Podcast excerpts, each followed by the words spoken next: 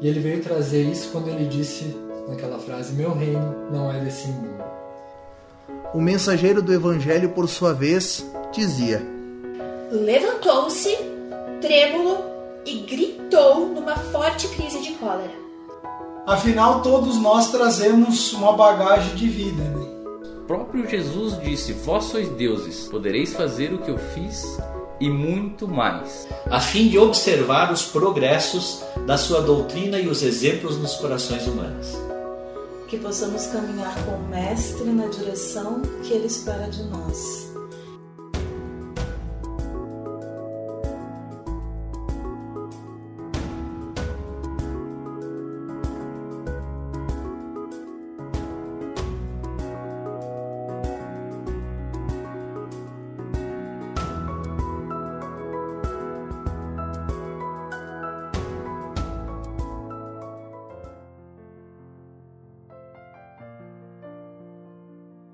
Boa tarde a todos.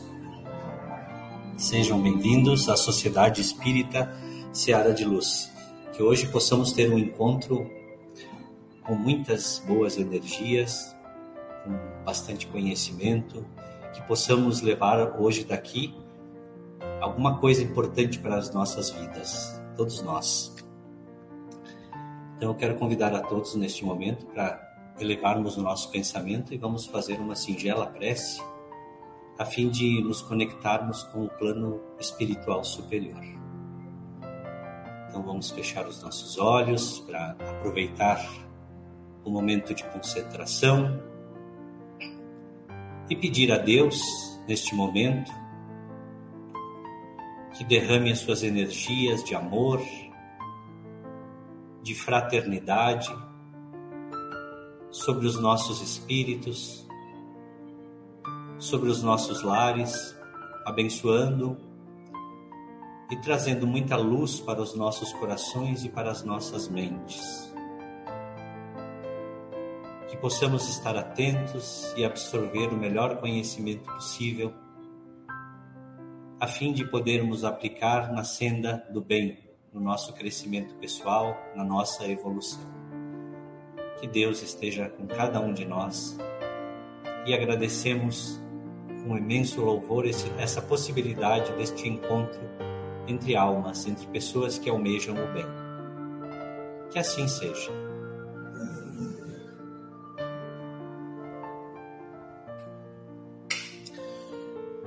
Bom, então, como já é de costume, estamos retornando já faz algum tempo aos, às atividades presenciais e a gente fica muito feliz em saber que vê, vemos agora carinhas aqui que só, só via pela internet.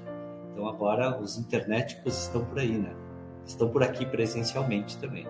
E que bom que nós temos a internet para possibilitar esses nossos encontros também. Uh, agora nós estamos retornando aos cursos aqui. Eu vejo tem a, a nossa querida amiga Nicole, que que está inovando com o projeto aqui dentro da Seara de Luz, pelo menos pelo que eu vejo agora, né, Matheus? Matheus está aqui, Nicole. Acho que a Nicole está ali, vamos dar boa tarde para ela já. Ela está inovando com o projeto da, de, de continuidade desse encontro pela internet. Então, uma novidade desses anos na Seara de Luz é que nós estamos também fazendo o curso, os cursos aqui da, da, da Casa Espírita pela internet. Está híbrido. Então é legal porque eu estava vendo que essa semana, na quinta-feira, que eu também venho, ela estava aí. Quinta-feira estava a Nicole aí, eu fui ver, nem me toquei que ela estava começando um curso e ela estava lá. Aí no final ela disse: tinha não sei quem, não sei de onde, não sei quem, não sei de onde. Então olha só que legal né, essa possibilidade. Aprendemos alguma coisa com a pandemia e, a, e ficaram boa, boas marcas, bons registros, né? Que bom. Parabéns a Nicole e pessoal da internet tá cheio de gente ali na internet. Deixa eu dar uma boa tarde para eles, que é a forma da gente. Que vocês aqui eu dou boa tarde, eu escuto vocês, eles lá eu não vejo se, se o Felipe, que está me ajudando hoje, não coloca eles na telinha ali. Felipe, eu não estou vendo ninguém aí. Bota para nós aí os boa tardes. A Érica lá da Feliz tá sempre conosco aí na internet. A Neiva, boa tarde. Ver quem mais. Nicole, tá ali? Oi, Nicole falando de ti, ó, tem que cuidar, né? Mariane, bem-vinda. Rogério, nosso colega, está aí também. Hilda. A Hilda às vezes já está presencial, aí. apareceu esses dias. A Tatiane, a mãe da Nicole, bem-vinda, Tati. A Igleia, a Igleia também está seguido, está aí conosco. A Rose. Ô, Rose. Rose está de férias. Está onde, Rose? Onde no mundo será que está a Rose agora?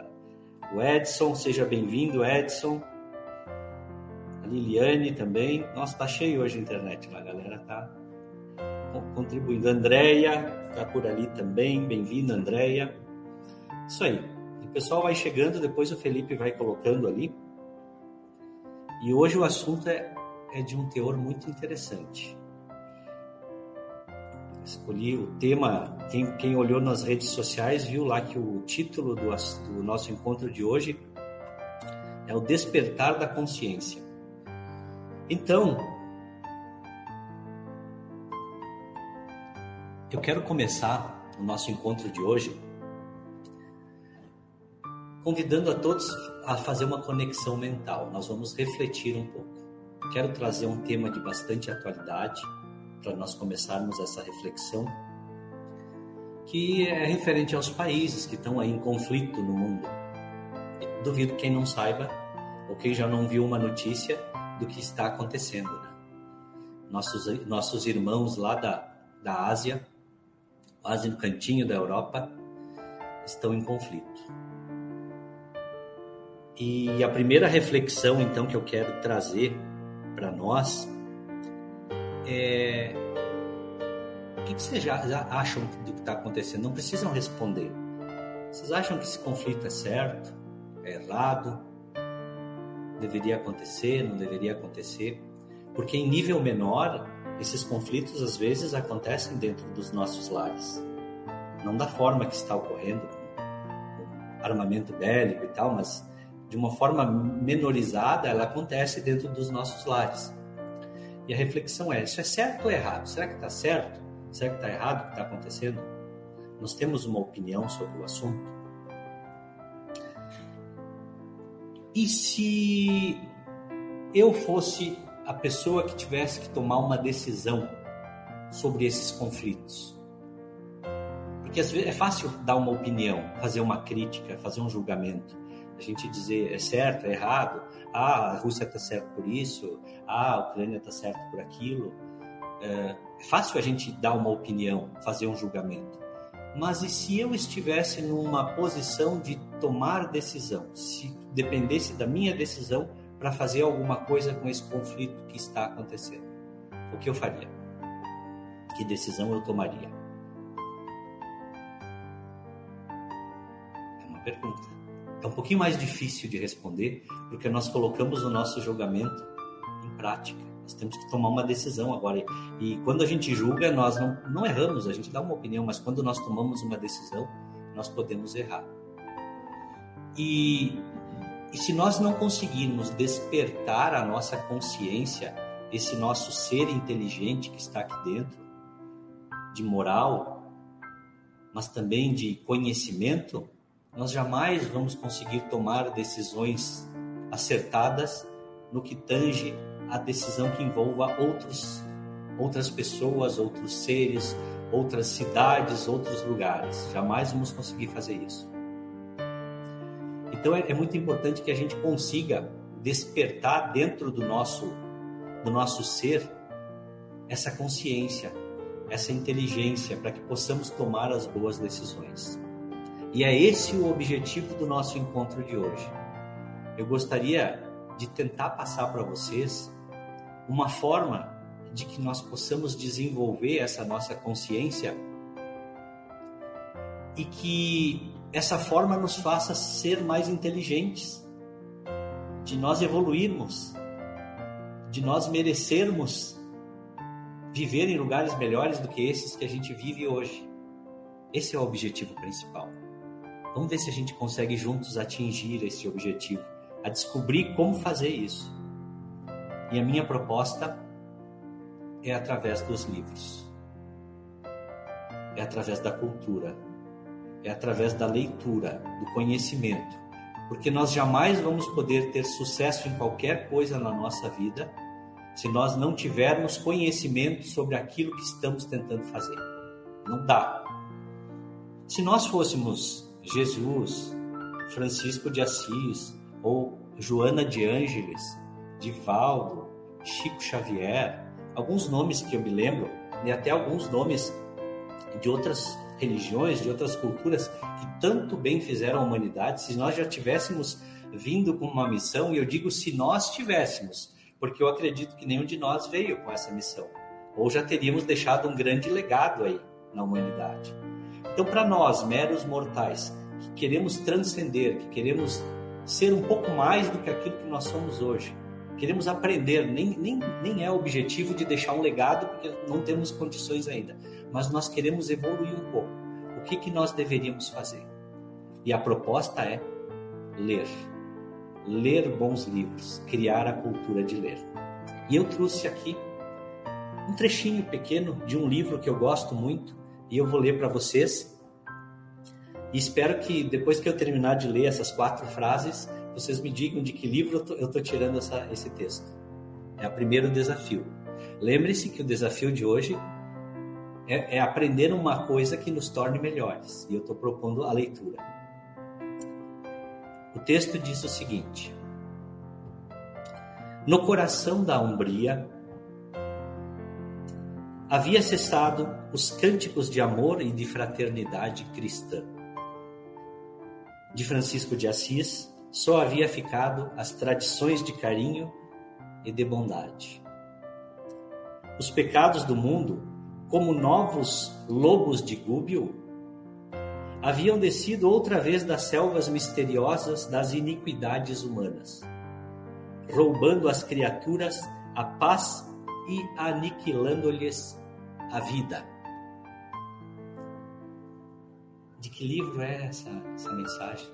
Não obrigado a ler, mas de repente alguém leu e sabe. Alguém se arrisca? pessoal da internet aí pode tentar também. Eu já olho ali para ver se alguém acertou. Não vale ficar folheando livro agora. Eles vão lá na internet, digitam o que eu escrevi e procuram, né? Eles são ligeiros. Qual é o livro? Pessoal daqui não soube, gente. Vamos ver vocês aí. Deixa eu ver.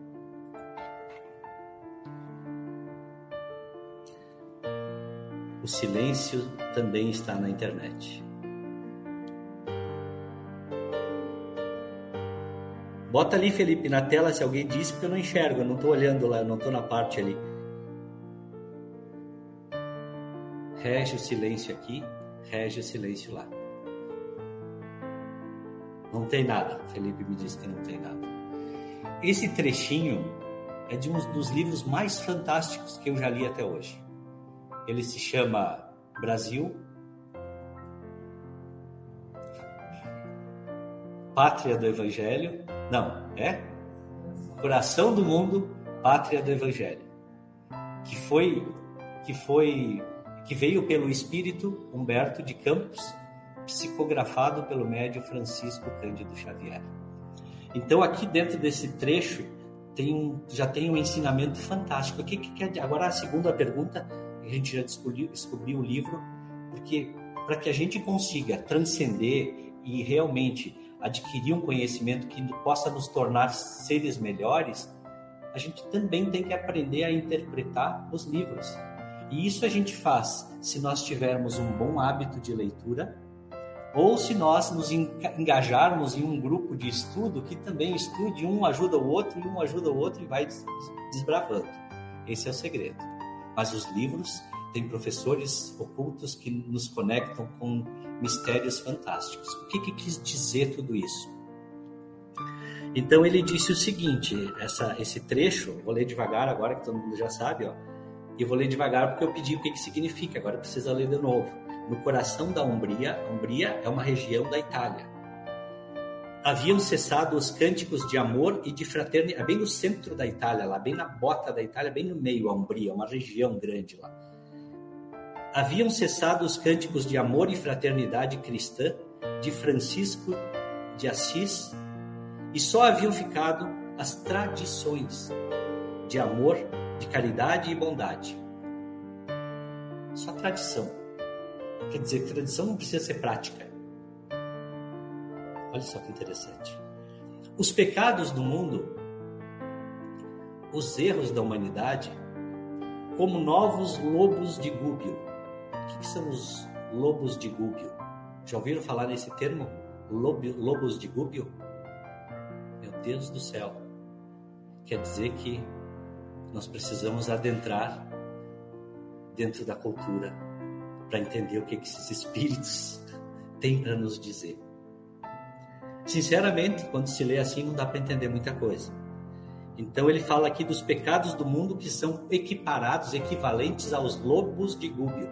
Eu vou contar para vocês a história do lobo de Gúbio. A história do lobo, eu vou contar ela, eu sei toda a história, mas eu vou olhando aqui os trechinhos para mim e falando para vocês como é que funciona. Essa história é de um livro chamado As Pequenas Flores de Francisco. É um livro que, que conta, pela tradição, histórias de Francisco de Assis. Esse livro não é barato e não é fácil de encontrar. E ele foi escrito por diversos, diversos autores. E uma dessas histórias que está nesse livro diz o seguinte: que o lobo de Gúbio era um lobo que aterrorizou a cidade de Umbria, a cidade, a, a, a região de Umbria, lá na Itália. A cidade era Gúbio, Lobo de Gúbio. A cidade era Gúbio, Gúbio dentro da região da Umbria. É como se fosse um estado e uma cidade. A história é uma das, das muitas narrativas cristãs que retratava o santo exercendo influência sobre os animais. E eu me lembro que Francisco de Assis, no meu tempo, eu sempre tinha a história que Francisco de Assis era o santo que falava com os animais. Vocês também tinham essa ideia? E vocês sabem quem que era Francisco de Assis? Francisco de Assis, na realidade, era a reencarnação de João Evangelista. João, aquele, da ilha de Patmos, que ele foi para lá, ficou um monte de tempo sem ter o que fazer nada e desenvolveu a conversa com os animais lá dentro da ilha. É ele. Esse é Francisco de Assis. Que, aliás, tá para voltar agora. Segundo Divaldo, tanto Francisco de Assis, olha, olha que aconchego que nós temos nesse, nesse mundo que estamos vivendo, cheio de, de tribulações, de país invadindo país, pai brigando com filho, cunhado brigando com. Bom, cunhado sempre briga, né? Mas pai brigando com filho, cunhado com não sei o quê, e assim vai. E, e, e, a gente fica às vezes até meio depressivo, porque a gente vê que, que fim vai levar esse nosso mundo. A minha única preocupação é que o projeto Brasil Coração do Mundo seja tirado das nossas, das nossas mãos por falta de competência nossa em aplicá-lo, por falta de fazer essa transcendência dentro de nós. Era na França, era na Europa. Quando Jesus veio para cá, segundo o Brasil, coração do mundo, ele transferiu a responsabilidade, a árvore do evangelho, ele tirou da Europa, trouxe aqui para nós, né? Pobre Eliu, que teve que participar do processo todo também, ou feliz dele, né? Através de Portugal. E Jesus transferiu para cá, dizendo: Brasil, a responsabilidade é tua. E realmente o Brasil é o país hoje de maior cultura religiosa que existe. Isso a gente não tem dúvida. A Europa, ela é bastante, é, é, tem muitos ateus lá. A religião para eles já não tem tanto significado. É. Há muitos anos atrás, o presidente da Federação Espírita da França nos disse isso: não deixe, não percam o legado da árvore do Evangelho. Isso só depende de nós, gente. Não podemos deixar isso sair das nossas mãos. Isso só depende da gente, nós somos livres. Mas enfim, já fiz uma volta toda, vamos voltar lá para Gúbio. Ah, Joana também volta.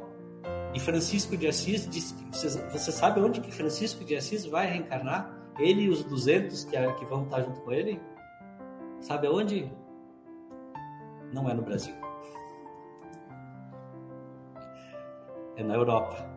É lá que precisa. Então, vocês viram que eu estou falando aqui que tinha esquecido, começa isso. Agora Francisco retorna. E Joana de Ângeles, que foi clara na época de Francisco de Assis, agora retorna. Sabe para onde? Para o Brasil. Essa vem com permissão no Brasil. Então, legal isso tudo, né? Mas voltando à história, tô falando do lobo de Google e vocês estão entendendo que às vezes a cultura não se adquire lendo uma frase, entendendo ou não entendendo, a gente precisa viajar, ir longe, buscar conhecimento, estar junto com alguém que conhece, pedir ajuda. É assim que a gente transcende. Sozinhos, às vezes, a gente não consegue, dá sono, a gente cansa, não entende o que está escrito. Então a gente precisa se ajudar. Não podemos perder essa árvore que está aqui. Então, olha só, esse Lube, por volta do ano de, de 1220, mais ou menos, pouco antes de, Francisco de Assis desencarnar, ele vivia então em Gúbio. E lá tinha um lobo muito feroz que começou a assombrar a cidade de Gúbio, matando o gado que tinha lá. E logo depois, esse lobo, como se não bastasse, ele matava o gado para comer e, se não bastasse, começou a atacar os seres humanos que viviam em Gúbio também. E depois disso, ele gostou e começou a se alimentar do, do, do povo daquela aldeia, daquela cidade. E ele causou verdadeiro terror na cidade de Gúbio. Era tanto o terror que se eles avistassem o lobo já tocava as sirenes, que nem a gente ouve as sirenes por causa da guerra que acontece. Tocava as sirenes, não sei se o som era o mesmo. Não foi me permitido ouvir os sons das sirenes, mas tocava a sirene e todo mundo ficava em estado de sítio, de atenção.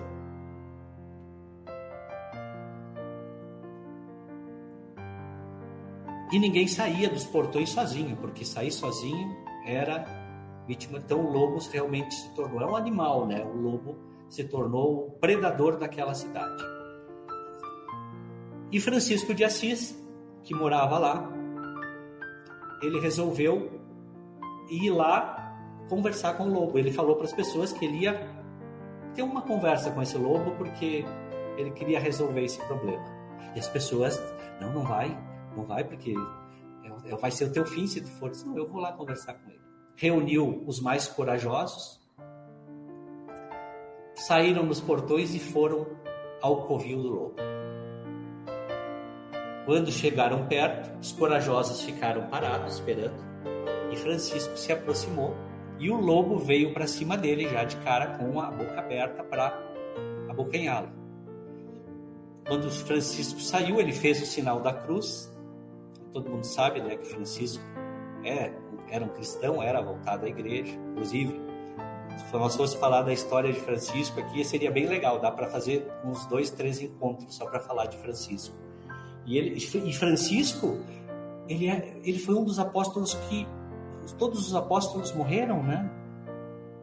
E João Evangelista, que é a reencarnação de Francisco, ele foi isolado na ilha de Patmos, ele não morreu, ele ficou. Olha que interessante. Dizem a, a literatura cristã que era um apóstolo muito querido por Jesus, pela sua doçura. Era o que estava junto lá, na, acariciando Maria na hora da cruz. Olha que interessante, olha como as histórias se conectam. E realmente, Francisco, até tem um filme de Francisco de Assis, que deve ser o nome é Irmão Sol Irmão Lua, que conta a história de Francisco de Assis. É um filme antigo, deve ter até na internet, acho que não sei se encontra para alocar, para. E, e aí ele conversou com o lobo, e aqui é que eu quero que vocês prestem atenção, porque aqui está a resposta lá do texto que nós estamos, que eu li para vocês lá no início. E aí Francisco disse, Francisco teve uma atitude que se nós conseguirmos aplicar essa atitude na nossa vida, nós vamos transcender. Nós vamos aprender a despertar a consciência dentro de nós. Ele chegou para o lobo e teve o seguinte papo: Olha, eu sei que tu está querendo, tu está matando a gente, tu, tu tá cometendo crime, porque tu está matando criaturas de Deus. Além de animais, tu está matando gente. E nós sabemos, eu sei que tu está fazendo isso Gente, o Francisco estava conversando com o lobo, ele tinha essa habilidade. Não me olhem assim. Eu não converso com animais, mas gostaria. E, e ele chegou e disse: Eu sei que tu tá com fome, então nós vamos, eu vou fazer um trato contigo. Eu quero, eu, eu prometo que as pessoas da cidade nunca mais vão te maltratar. E enquanto você estiver nessa cidade, você vai ser alimentado, você vai ser, ganhar alimento dessas, das pessoas da cidade, eles vão ser teus amigos, mas tu tem que me prometer que nunca mais tu vai matar alguém. Quando eu digo que ali tem uma essência para nós aprendermos, a essência que eu me refiro é a capacidade de Francisco de Assis de enxergar o verdadeiro problema. Voltamos lá para a Rússia, para a Ucrânia. A gente ouve falar que está fazendo isso, a gente não conhece a Rússia e nunca se importou com a Rússia. A gente não, conhece, não sabe o que o povo russo já sofreu até hoje, nunca se importou com isso também. A gente não conhece a Ucrânia, está pouco aí vendo para a Ucrânia, nunca sabe, não sabe nem qual é a capital, não sabe nada, a geografia não foi importante. Mas agora que aconteceu uma catástrofe, a gente nos chama atenção. Infelizmente, os seres humanos só param para prestar atenção quando as catástrofes acontecem. Porque nós não temos essa habilidade de Francisco de Assis de observar uma pessoa ou alguém e perceber quais os verdadeiros motivos deles estarem fazendo isso. E eu não estou defendendo ninguém aqui. Eu acho que mortes, opressão, guerra, bomba, isso aí tinha que ser extirpado da face da terra. Aliás, pelas manifestações que se ouvem até das próprias do próprio povo das, que está lá, a gente vê que o povo não quer mais isso. Está fora, isso aí já está fora da nossa realidade. Nós estamos mudando o nosso planeta. Não é através de, de tiro, de briga que nós vamos resolver conflitos. É através da inteligência, é através disso. Mas nos falta habilidade, às vezes, para a gente entender o parceiro que está do nosso lado e o que, que ele quer dizer, entender os verdadeiros motivos das atitudes das pessoas e por isso que nós vamos para a bala, vamos para a guerra. E aí Francisco, enquanto todo o povo corria, vocês estão percebendo? Fugia, se pudesse mataria o lobo. Francisco teve uma visão diferente. Por que o lobo está fazendo isso? tem uma forma diferente de resolver esse problema. E ele foi resolver o problema e ele viu, ele entendeu, ele percebeu. Ele já tinha a consciência desperta.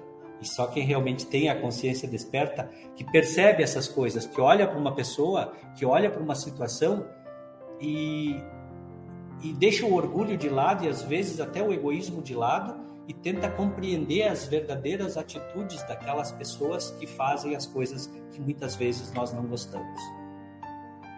De novo, quero dizer, não concordo com guerra, não estou defendendo ninguém. Estou dizendo que a gente precisa despertar, acordar. E o lobo aceitou, e a maneira do lobo aceitar, ele botou a patinha na mão de. Eles fizeram o ok.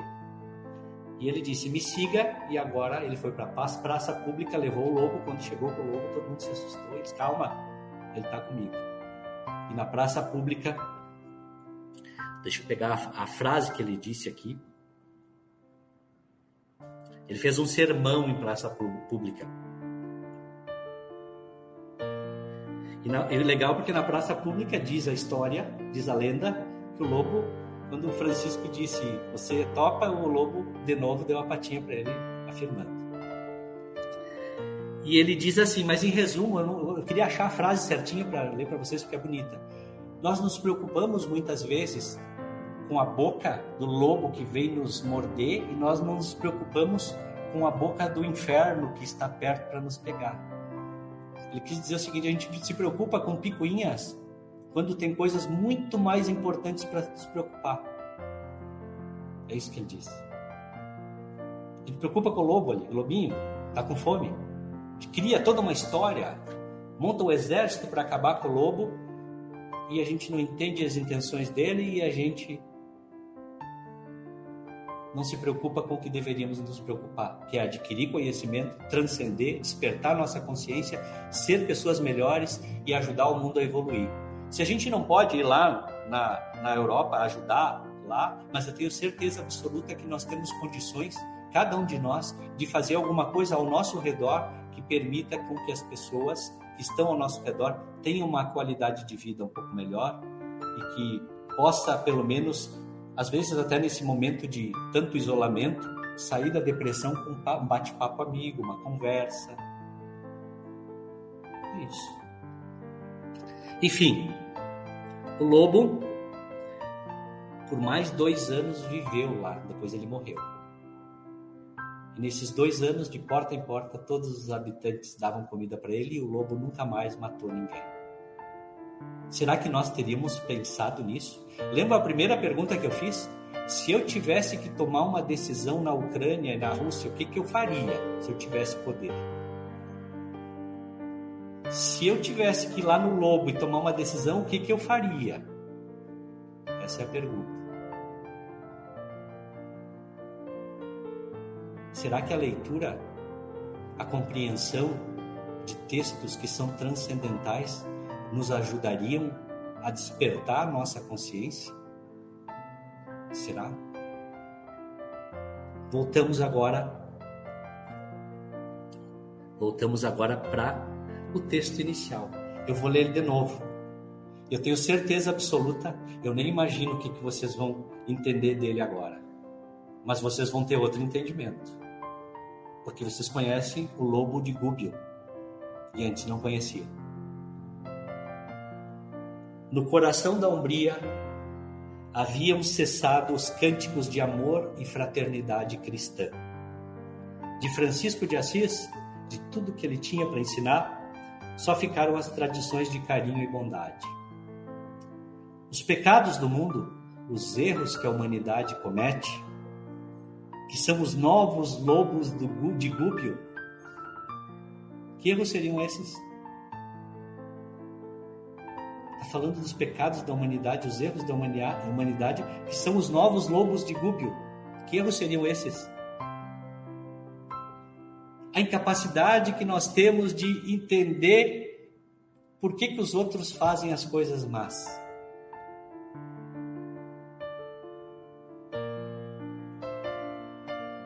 lobo de Gúbio, ele só queria se alimentar.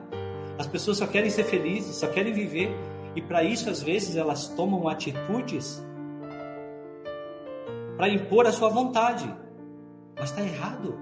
A gente tem que batalhar contra isso através da inteligência, através do conhecimento, através de uma forma que a gente consiga combater essa falta de conhecimento.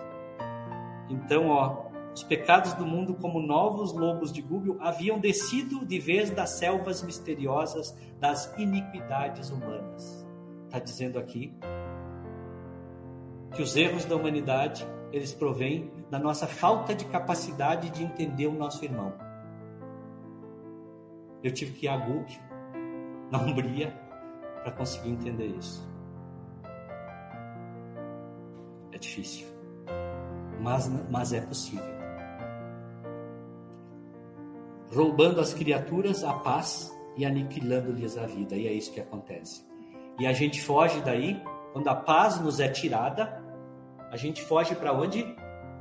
Para o WhatsApp, para o Facebook, para alguma coisa que nos deu prazer momentâneo. Porque a gente é incapaz, por falta da nossa consciência estar desperta, de fazer alguma coisa diferente, de nos transcendermos.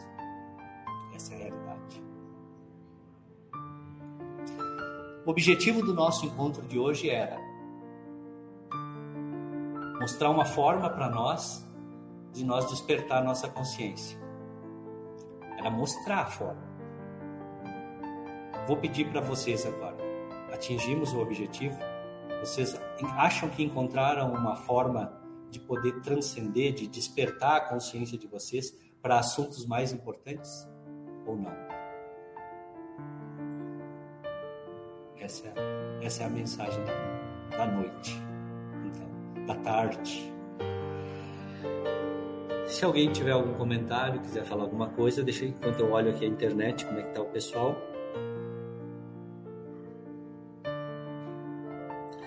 Ah, ele está dizendo aqui que eu saía do vídeo.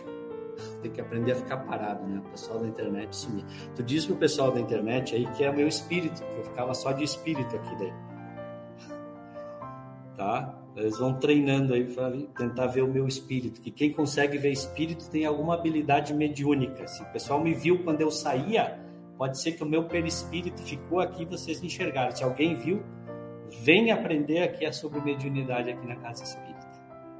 Tá bom? Gente, era isso por hoje. Pessoal da internet também, era isso por hoje. Um grande abraço a todos. E vamos fazer uma prece final agora e o pessoal vai se preparar para dar o passe. E vocês aí, tá bom? Então os médiums já podem se posicionar. Neste momento, então, vamos elevar o nosso pensamento. Cada um dos irmãos aqui presentes vai pedir pela sua saúde, pelas suas necessidades, pelo seu lar, pelos seus negócios. Tudo isso nos é permitido. Que possamos ter bons pensamentos, tomar boas decisões, sermos prósperos e que possamos, além dessa prosperidade física, também prosperar moralmente, nos tornando pessoas melhores, amigos, companheiros, possamos desenvolver dentro de nós as nossas habilidades empáticas de ver dentro do nosso irmão o lado belo, as suas necessidades, que possamos ver nas vicissitudes ou nas coisas que nos são apresentadas pela vida o lado bom, a solução melhor, para que todas as partes tenham os benefícios. Que nós, como humanidade, possamos entender que todos temos uma meta em comum, por mais que diverjamos em ideais, em pensamentos, em atitudes, em línguas. Todos nós queremos a felicidade, o bem, a humanidade. Todos nós queremos ser felizes e um dia merecermos habitar mundos melhores. Que Deus, nosso grande Pai, ilumine cada um de nós, derramando as boas energias da paz, do amor e da prosperidade. Que assim seja.